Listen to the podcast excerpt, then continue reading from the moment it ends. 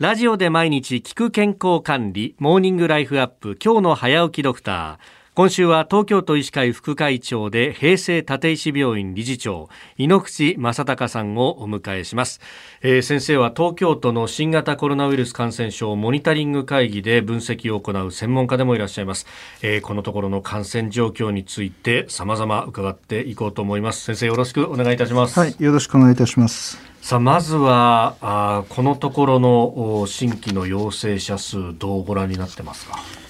はい、あのデルタ株が中心になってきたあためだと思いますけれども、非常にあの感染が拡大してきて、うんまあ、あのモニタリング会議がありました。次にその日で5000人超えてますのでね、はい、あの一気にここに来てあの急拡大しているという印象です、はい、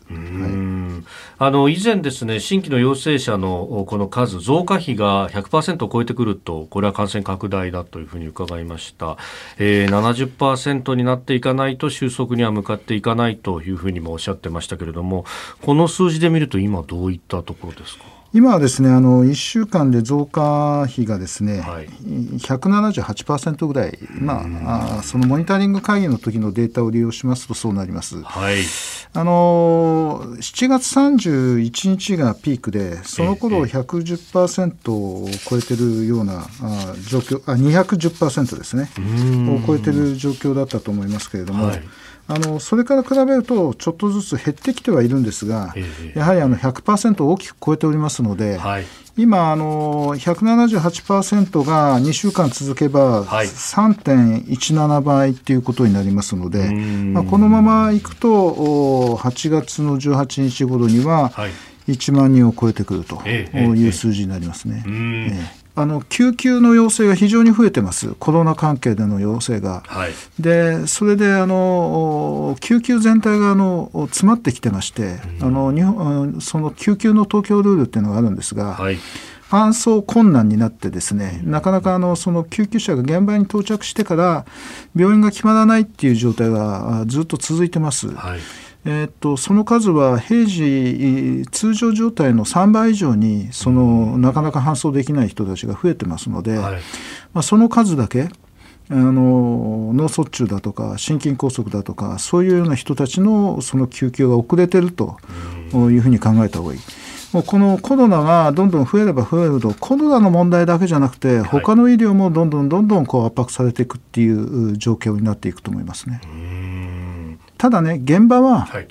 あの非常にあの厳しい方たちはもう最優先でやりますからね。あとはその自宅で急変していくどんどん変わっていく方たちをうまく拾い上げていく感知してあの我々の医療のもとにするっていうことがすごく大事だと思います、ね、今の体制だとその辺のまあそのさばきに関してまああの建前上保健所が間に入ってという形になってますが、これ、患者さん、あるいは感染者数増えてくると、当然ながら保健所もいっぱいいっぱいになってきますよね。そうですねあの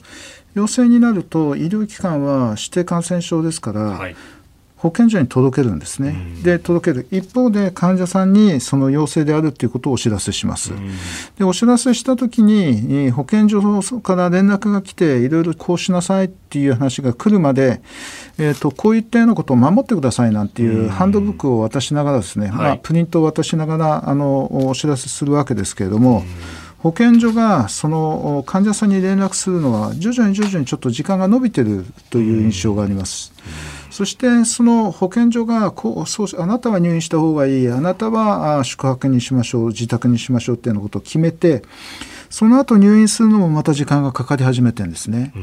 だあのこれはあの今はそういうことをなるべく改善しようと努力している最中でいろんなことをこう導入してますけれども、はい、数が増えれば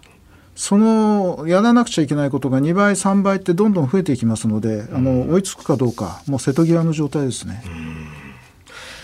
えー、今週はこの新型コロナウイルス第5波について東京都医師会副会長猪口正孝さんに伺ってまいります。先生明日もよろしくお願いします。はいよろしくお願いします。